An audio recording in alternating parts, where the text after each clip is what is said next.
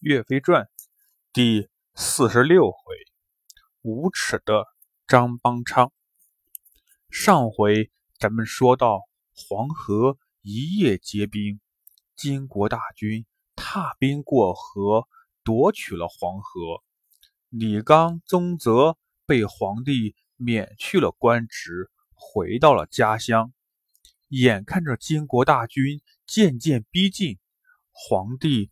只能一方面命令汴京的守城将士们加紧巡逻，提高防备；另一方面盼着全国各地的军队们快来京城救援。可盼来盼去，救援的军队还没有来，金国大军已经到了汴京城下。皇帝宋钦宗着急了，连忙问。大臣们，我们该怎么办呀？张邦昌说：“皇上啊，这些救援的军队真是该死，迟迟都没有到。现在金国的大军都在咱们城下了。依我看呀，金国人攻打咱们，无非就是想要一些钱财。”咱们拿些钱财给他们，向他们求和，让他们不要打了，退回黄河北边去。您看怎么样啊？求和，那可是很屈辱的事情。但眼下又有什么办法？贪生怕死的皇帝宋钦宗马上同意了张邦昌的建议。希望金国人能放过自己。现在的宋朝朝廷已经被张邦昌搞得乌烟瘴气，一些正直的大臣，比如李纲、宗泽，都被张邦昌赶走了，只剩下一些贪生怕死的奸臣。指望这些人去带兵打仗吗？根本。不可能！宋钦宗让人准备了一车黄金，一车白银，还有很多的金银珠宝、绫罗绸缎，交给张邦昌，让张邦昌去见兀竹求和。可是金国人贪得无厌，他们根本不把这些财物放在眼里，不断的向宋朝皇帝索要财物。并威胁说：“不给钱财就开打。”宋钦宗只好一而再、再而三地给他们送礼。送过三次以后，宋朝皇帝实在没有钱了，只能去抢夺老百姓的钱物送给金国人。本来生活就很艰难的老百姓，这一下子日子更苦了。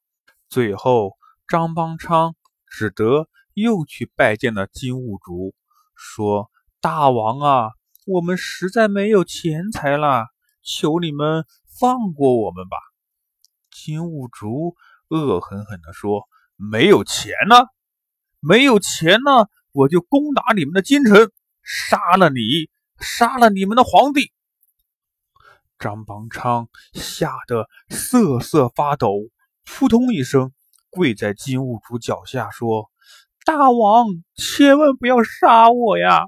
我愿意为你做牛做马，只要不杀我，怎么样都可以呀。”这时，哈密迟走了过来，对张邦昌说：“张邦昌啊，如果你真心的归顺我们，大王是不会杀你的。”但你要帮大王想个办法，怎么样才能夺取了宋朝的江山呢？一面说，一面向金兀术使了个眼色。金兀术说：“嗯，对，军师说的对。如果你归顺我，我就不杀你了。”张邦昌一看。自己的小命有希望保住了，就像条哈巴狗一样，连忙磕头谢恩，说：“大王，你要是想彻底夺取宋朝的江山，必须把宋朝皇帝的儿子都抓起来才行啊！这样宋朝以后就没皇帝啦，自然就灭亡啦。我有一个办法，可以让宋朝皇帝。”乖乖的把他的儿子都送给你，你看怎么样啊？金兀术哈哈大笑：“好，好，好！如果你真能把宋朝的皇帝儿子都抓来，我就封你做楚王。”这个无耻的奸臣张邦昌，为了自己活命，厚着脸皮投靠了敌人。他回去之后。又会怎么样的欺骗皇帝呢？小朋友们，咱们下回再说。